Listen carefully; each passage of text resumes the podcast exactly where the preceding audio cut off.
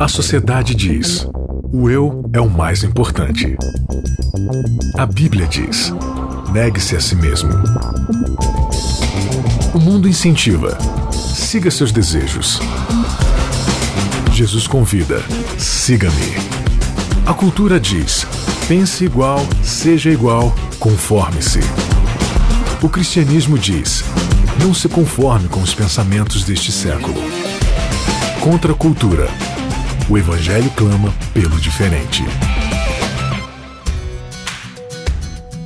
Começando mais um Contra a Cultura, o Evangelho clama pelo diferente, segundo episódio dessa nossa série nova, nova temporada, hein? Nova.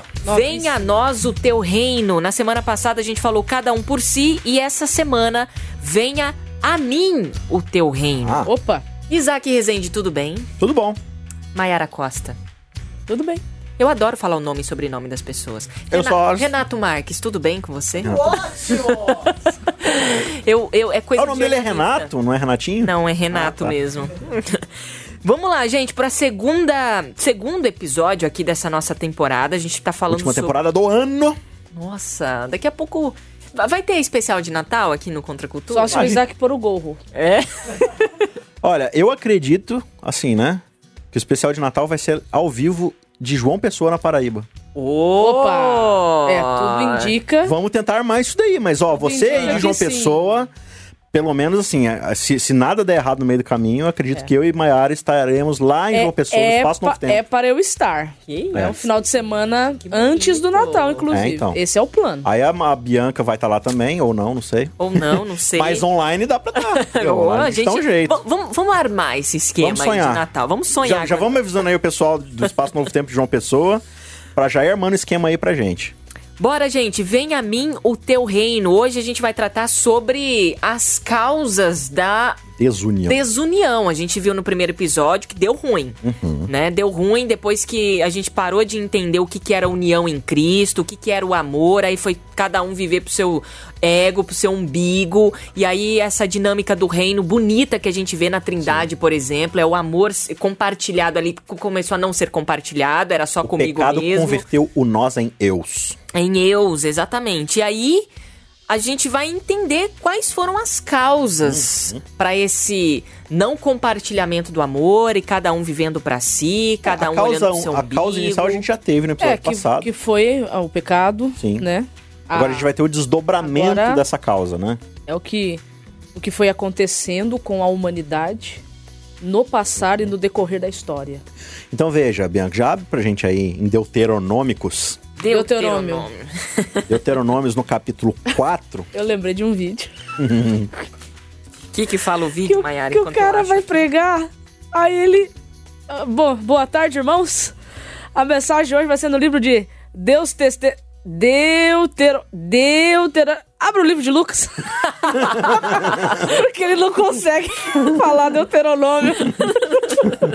Mas é um, é um nome chatinho Essa pessoa pregando era a Bianca? mesmo. Isso, que Eu não disse bonito. nada. Quem tá te Que trollando é o bonito. Isaac, Não, tá? só queria saber só. Mas é bem minha cara mesmo. Vamos lá, Então, a Deuteronômio. gente- isso, capítulo 4, versos 5 e 6. Cinco e Veja, seis. a gente terminou o episódio passado lá, quase chegando em Deuteronômio, mas dentro da ideia de que Israel, que é a descendência, a nação formada a partir da família de Abraão, cujo propósito de Deus, através dessa família barra nação, era o quê? Abençoar todas as nações, todas as famílias da terra, que eram justamente aquelas que se dispersaram lá em Babel, certo? Por causa do pecado, por causa do orgulho, da autopreservação. Essas famílias se dispersam, cada uma vai viver para si.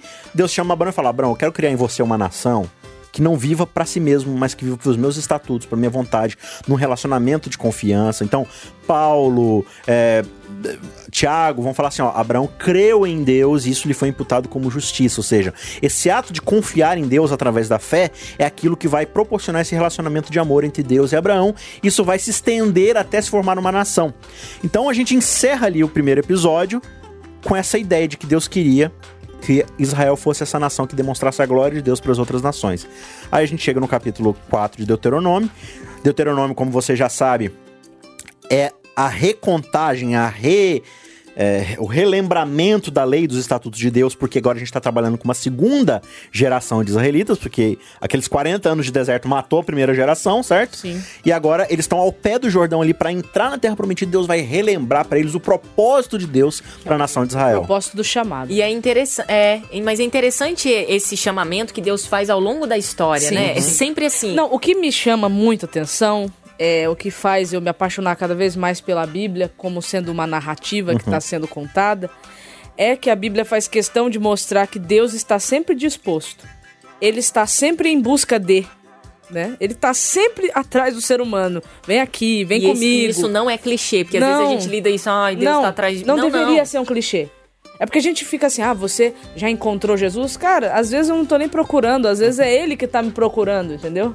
Às vezes não, a Bíblia mostra que Deus está sempre em busca da humanidade. Por quê? Porque ele criou essa humanidade para ser o reflexo da sua glória. Exatamente. E não é porque deu ruim, não é porque o pecado entrou que ele desistiu. E aqui então em Deuteronômio 4, 5 e 6 a gente vê Deus chamando de volta para esse propósito, né?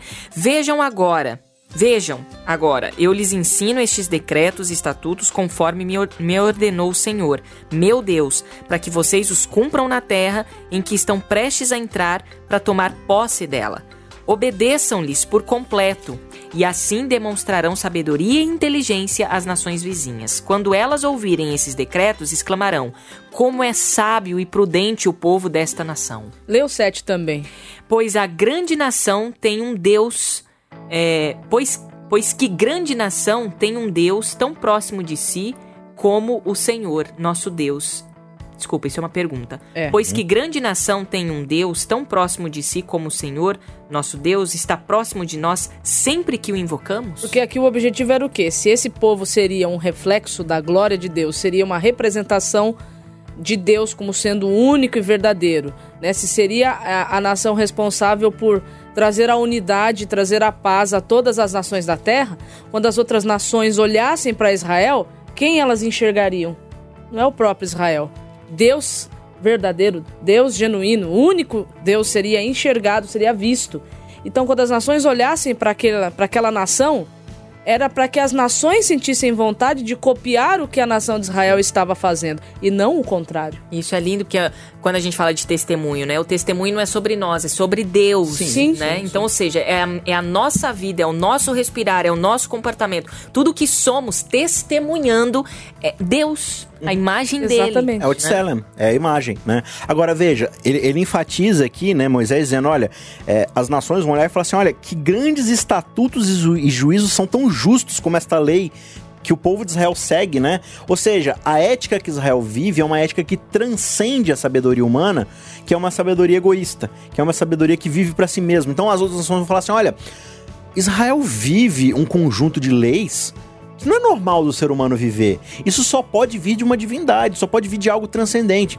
E aí, se você começa a estudar ali as leis do Êxodo e de Levítico, você vai perceber que sempre são leis que trabalham para o coletivo, para o bem de todo mundo ali no meio de um, de um relacionamento, né? É, vo- você pega as leis de santidade levíticas, por exemplo, você tem leis ali que digam assim, ó, sejam santos porque eu sou santo, diz o Senhor. Como é que vocês vão ser santos? Então, você que tem uma plantação de laranja, quando cai uma laranja do pé, não pega. Deixa. Deixa pros pobres que têm fome. Quando você for colher, deixa um pouquinho no pé para quem tem fome. O que que isso tem a ver com ser santo? Ser santo é pensar no outro, é não pensar só em si mesmo, no seu lucro, né? Então, quando as outras nações vão ver isso aí, vão falar assim: nossa, mas Israel vive pra um propósito maior, um propósito Ele- eles são coletivo, né? diferentes, eles não estão se degladiando, eles não estão querendo acabar uns com os outros, eles estão querendo compartilhar com os outros até mesmo o pouco que eles têm. Isso é muito estranho. É, é algo que realmente é, vai além do que o senso comum do ser humano, é algo contracultural, né? Uma cultura de todas as nações dizendo assim, ó, vamos fazer o que a gente precisa fazer para sobreviver, né? E aí quando você vai, por exemplo, para para teo, teoria da, da evolução, é você precisa fazer tudo o que você precisa fazer para sobrevivência da tua espécie. Pra levar o teu gene adiante, ou seja, você vive pra si, E- e, né? Aqui não, aqui a gente fala assim, a gente vive pra algo além de nós mesmos, né? A, a gente não tá preocupado aqui só com o materialismo da nossa carne, da nossa existência. Tudo isso aí vai começar a apontar pra um Deus que é muito soberano e muito maior. Só que, claro, isso aqui é se Israel obedecer essas leis. Né? E aí você começa a analisar ali o decálogo, que é o, a essência basicamente de toda a lei, você tem vários nãos ali que falam assim, nossa, mas esse Deus ele tolhe, ele, ele corta a liberdade da, da, dos seus dos seus servos, dos seus súditos, né? Só que você começa a enxergar um não de cada um desses mandamentos, você percebe que existe um tom de liberdade perfeito nesses nãos. Porque quando você tem cada indivíduo querendo fazer a sua vontade e fazendo o que quiser, o coletivo Mas sofre. vai virar bagunça. Vai virar bagunça. Então eu falo assim: olha, esse não é para que, tirando tudo que esse não te, te limita a fazer, o resto é liberdade. Então, tipo assim, quer viver em liberdade coletivamente? Não pegue o que é do outro. Ah, mas venhamos e convenhamos, né? A gente acha o máximo os dez mandamentos e adora bater no peito porque guarda, né? Uhum. Rapaz, que nível que chegou a humanidade, não pra Deus ter que chegar e desenhar na pedra. Não, rouba o coleguinha, porque não é pro coleguinha Ó, ser roubado. Lá na minha igreja a gente Não faz os 10 mata. mandamentos. Não mata. É, o que, que a sua igreja faz? Então- não, a gente não mata lá. Caramba, sua igreja é Nossa, diferente uau! mesmo. Então, mas olha... Lá a gente não dorme com a esposa do outro. que Gente, igreja fervorosa. Uau. Não, isso é pra mostrar o nível que a humanidade chegou. Eu, eu ouvi uma vez é uma explicação de um pastor falando sobre esse não, né, que você tá dizendo, os nãos que existem por trás de, de cada um dos nove mandamentos. E ele, ele explicou assim que o sentido daquele não, ele, ele poderia, não é algo dogmático, ok? Não se encerra nisso, né? Não se esgota nisso, mas ele poderia ser entendido da seguinte maneira: agora que vocês são livres, agora que vocês não são mais escravos, então agora você não precisa é, ter outro Deus. Agora você não precisa fazer essas coisas. Por quê? Porque você já não está mais condicionado a é unicamente a padrão. esse padrão, a essa forma de vivência. Agora você é livre. Você não é escravo de- da, da morte, você não você é não escravo. é escravo do sexo, você não é escravo Da do trabalho. mentira. você- A própria ideia de tipo, não legal. terás outros deuses diante de mim. É, é justamente essa ideia de que é, a ética divina de Deus no- no- nos, nos mandamentos, nos seus estatutos, transcendem desse Deus que sabe de todas as coisas e que vive pro coletivo. O ato de você ir até outra divindade, que a gente vai perceber na história, é o que Israel vai fazer constantemente, é justamente você ir atrás de outros códigos éticos. Porque vive- viver pra Baal é fazer Baal chover na minha horta. Exatamente. Porque viver pra Afrodite é fazer a Afrodite pegar o meu relacionamento. Aqui Deus tá falando assim, gente, os meus estatutos não é pra você, é pra todo mundo, né? E, e olha que interessante. Cara, a gente pode fazer uma análise de todos os mandamentos aqui, mas vamos pegar só mais um. Honra teu pai e a tua mãe para quê? Para que se prolongue. os teus dias na terra que o Senhor teu Deus te dá. Ou seja, para que você viva bem nessa nova terra, nessa nova né, cidade, nação que você Esse vai viver a reino. partir de agora. Lembra que a gente tá pegando um Israel nômade que vai se estabelecer como nação numa terra fixa. Para que você possa viver bem nessa nova nação, honra aquilo que há de mais importante numa comunidade, que é a célula familiar. Que é o coletivo, pai e mãe, é, é a base tradicional de uma família, que é aquilo que traz a ideia do coletivo. Pai, mãe e filho, uma só carne, aquilo que a gente já discutiu. É, olha para as outras nações, você vai perceber que não se honra pai e mãe, o filho nasce e ele renega os pais, ele vive para si mesmo. Aqui não, se você não tiver na sua mente a origem de que você foi criado a partir de uma união, de um nós, Respeito, o respeito, a ideia de que você vive numa sociedade com pessoas mais velhas e você deve respeito a elas. Se você não fizer isso, não vai dar certo viver Então- como então- coletividade. Então você percebe que tudo isso é, está dentro do pacote do que é ser imagem e semelhança de Deus. Então tudo que se levanta contra isso, uma tentativa humana de destruir o padrão de família que foi estabelecido por Deus, a tentativa humana de destruir a sexualidade como foi estabelecida por Deus, destas coisas, aquele que está buscando ser um servo de Deus deveria fugir de qualquer tipo de filosofia que se levante erguendo essa bandeira. Por quê? Porque foi plano de Satanás um dia derrubar né, o trono de Deus e estabelecer o dele. Então, veja como é sério, né? Como é, é profundo isso que a, que a, que a Bíblia está trazendo para nós aqui. Então a gente vê em Deuteronômio 4, 5 e 6, aqui, né? 4, capítulo 4, versículo 5 e 6, de que há um chamamento. Ex- Isso. Só que aí depois a gente vê que é desobediência. Se vocês obedecerem, mas a gente encontra ah, na- ao longo da narrativa bíblica só, só não, né? Mas muitos episódios de desobediência deste povo escolhido. Não, mas sabe o que me chama a atenção? É? Acho que foi o Isaquim que comentou, eu não lembro se foi aqui no Contra a Cultura ou em algum sermão que eu tive o privilégio de ouvi-lo pregar. É, é legal porque, assim, qual que era o plano de Deus de ensinar para as pessoas esse estilo de vida? Vamos re retornar para Abraão, que é o personagem uhum. de hoje, né? É, Deus chegou assim para Abraão e falou assim: ó, Abraão, então, é, todo esse esquema que eu tô ensinando para você, que eu tô falando para você, que eu tô propondo para você e para sua família, então você vai andar comigo uhum. e ser perfeito. Então, enquanto a gente anda, enquanto a gente vive junto, enquanto um a gente come, caminha, conversa, eu vou te explicando melhor o que eu quero dizer. Então, o objetivo de Deus foi sempre ter um relacionamento.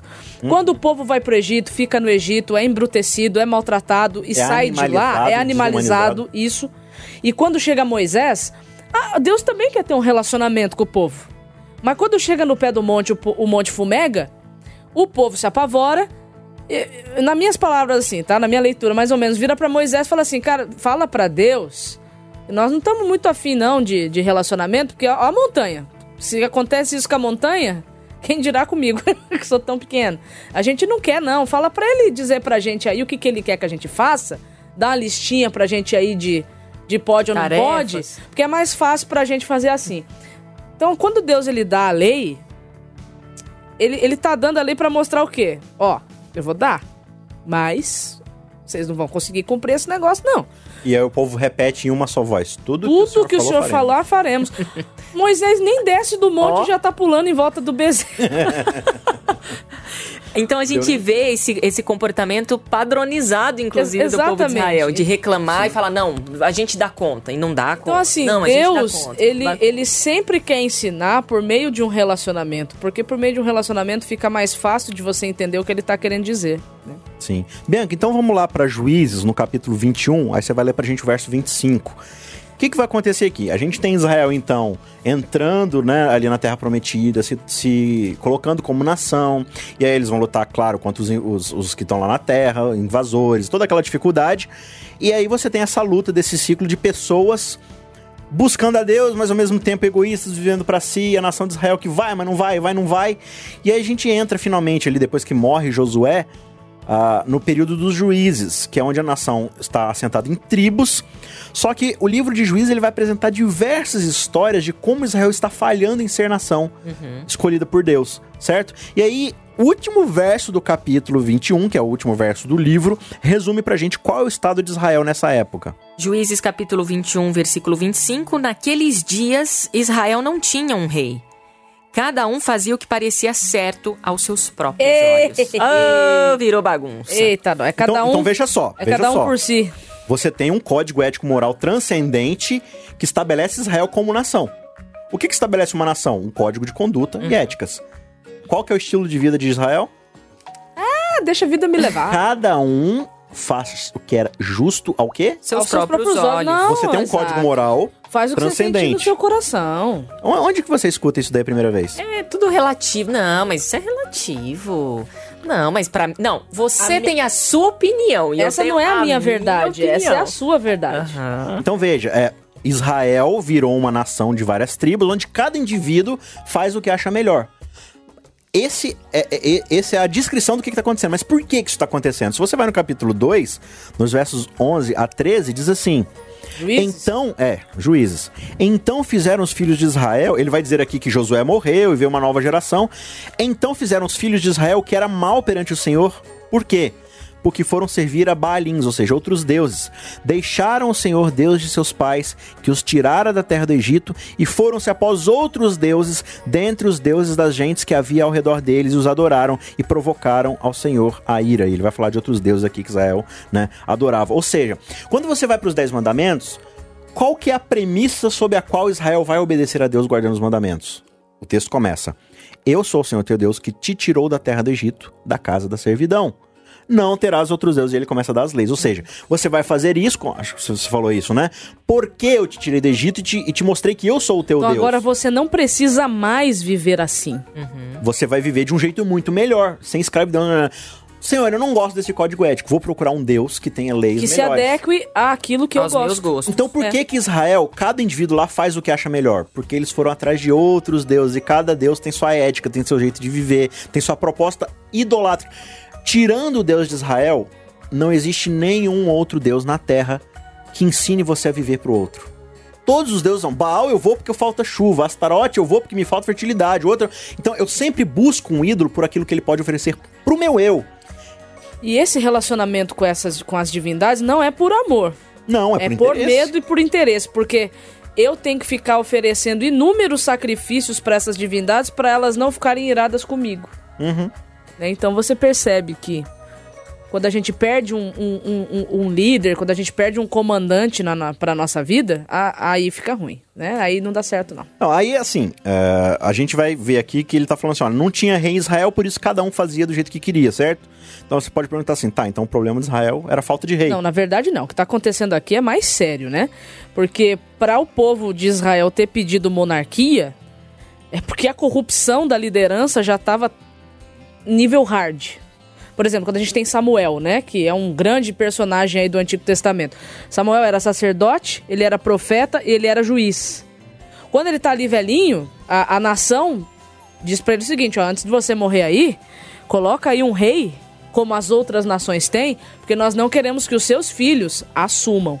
Por quê? Porque os filhos de Samuel eram terrivelmente corruptos. Então você percebe que, que o, o chamamento que Deus havia feito para Israel agora, Israel ele está saindo disso, ele está fugindo disso, ele não está cumprindo com o chamado, com o grande privilégio que Deus havia os dado de, de re- restaurar aquele propósito pelo qual a humanidade foi criada no Éden. Sim. Ah, e aí, assim, já que esse jeito não tá dando certo, o que, que a gente vai fazer? A gente vai olhar para as outras nações em busca de soluções. Em Exatamente. vez de se voltarem para Deus e falar assim, Deus, a gente quer viver debaixo do teu. Porque, porque aqui da ainda era, tutoria, ainda né? era teo- teocracia, Sim. certo?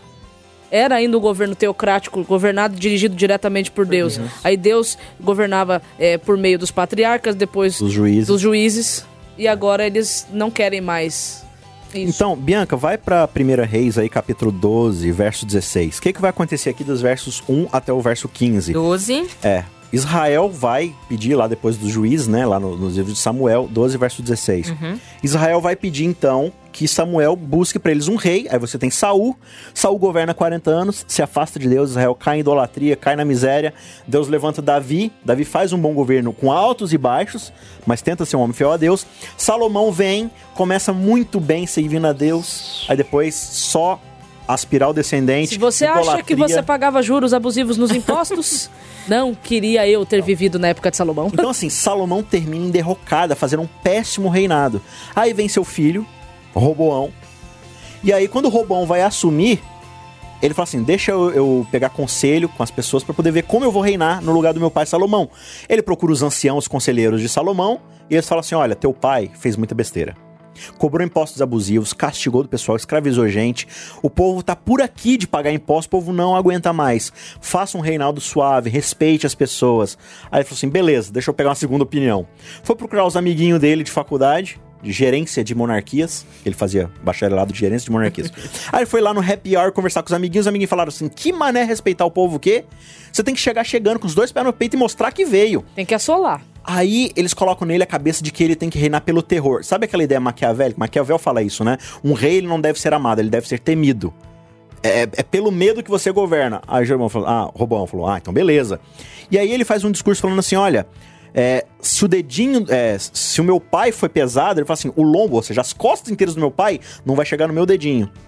E aí Robão propõe aumentar impostos, aumentar a força de trabalho escravo. Ele governa com mão de ferro. E aí o que, que acontece no verso 16, Bianca? No verso 16, quando todo Israel viu que o rei não iria atender a seu pedido, respondeu: Abaixo a dinastia de Davi, o filho de Jessé nada tem a nos oferecer. Volte para casa, Israel, e você, Davi, cuide de sua própria casa. Então o povo de Israel voltou para casa, Ou seja, aqui você vai ter as 10 tribos se dividindo. se dividindo e formando uma nova nação. Então o reino que era ser uma nação coesa, de unidade, para todas as outras nações entenderem. Aqui você já tem uma ruptura. Duas nações é, que são formadas a partir de uma só. E olha que interessante, Israel nunca mais Se unificou. vai se voltar para Deus. Porque aí, se você ler o livro de Crônicas, você vai ver que dois parentes se desentenderam e esse desentendimento levou à destruição das dez tribos que estavam no norte. Isso não era o plano de Deus. Não. E aí você vai ter o espalhamento, vai gerar os samaritanos, e um monte de idolatria. Ou seja, o plano de Deus cai por terra justamente porque o ser humano não quer obedecer à vontade de Deus, não quer se voltar a Deus e não quer viver os propósitos de Deus. Por quê? Porque tá muito ocupado vivendo para si mesmo, né? E isso a gente está vendo no Velho Testamento. Uhum. Mas a gente vê essa desunião novamente lá no Novo Testamento. É agora né? mais espalhamento ainda. É porque né? existe uma progressão, né? A história Sim. vai desenrolando e você vai vendo que quanto mais longe do Éden, pior as coisas vão ficando. É. Muito bem, finalizamos aqui. Ai, gente, terminou triste hoje. Que coisa. Cenas, cenas dos próximos capítulos. Já deu, Isaac. o tempo avoa, como nós dizemos com bom português aqui no Contra Cultura. Na semana que vem a gente continua essa história, falando mais sobre desuniões. Venha a nós o teu reino, Senhor. Vamos ver que momento que a gente vai entender isso de fato, A né? gente vai ver como é que isso se compra em Cristo e a gente vai estudar um pouco do que Cristo quer de unidade para o seu povo. Ele vai fazer uma oração e nessa oração ele vai falar para Deus e para aqueles que estão ouvindo sua oração aquilo que ele deseja da humanidade. Essa Bíblia é fantástica, é, É. é muito linda. Obrigada a você aí de casa que sempre acompanha a beijo na gente aqui. Beijo na Bíblia. um beijo especial pra você que tá aqui sempre com a gente. A gente volta na semana que vem, se Deus assim permitir. Contra a cultura. O evangelho clama pelo diferente.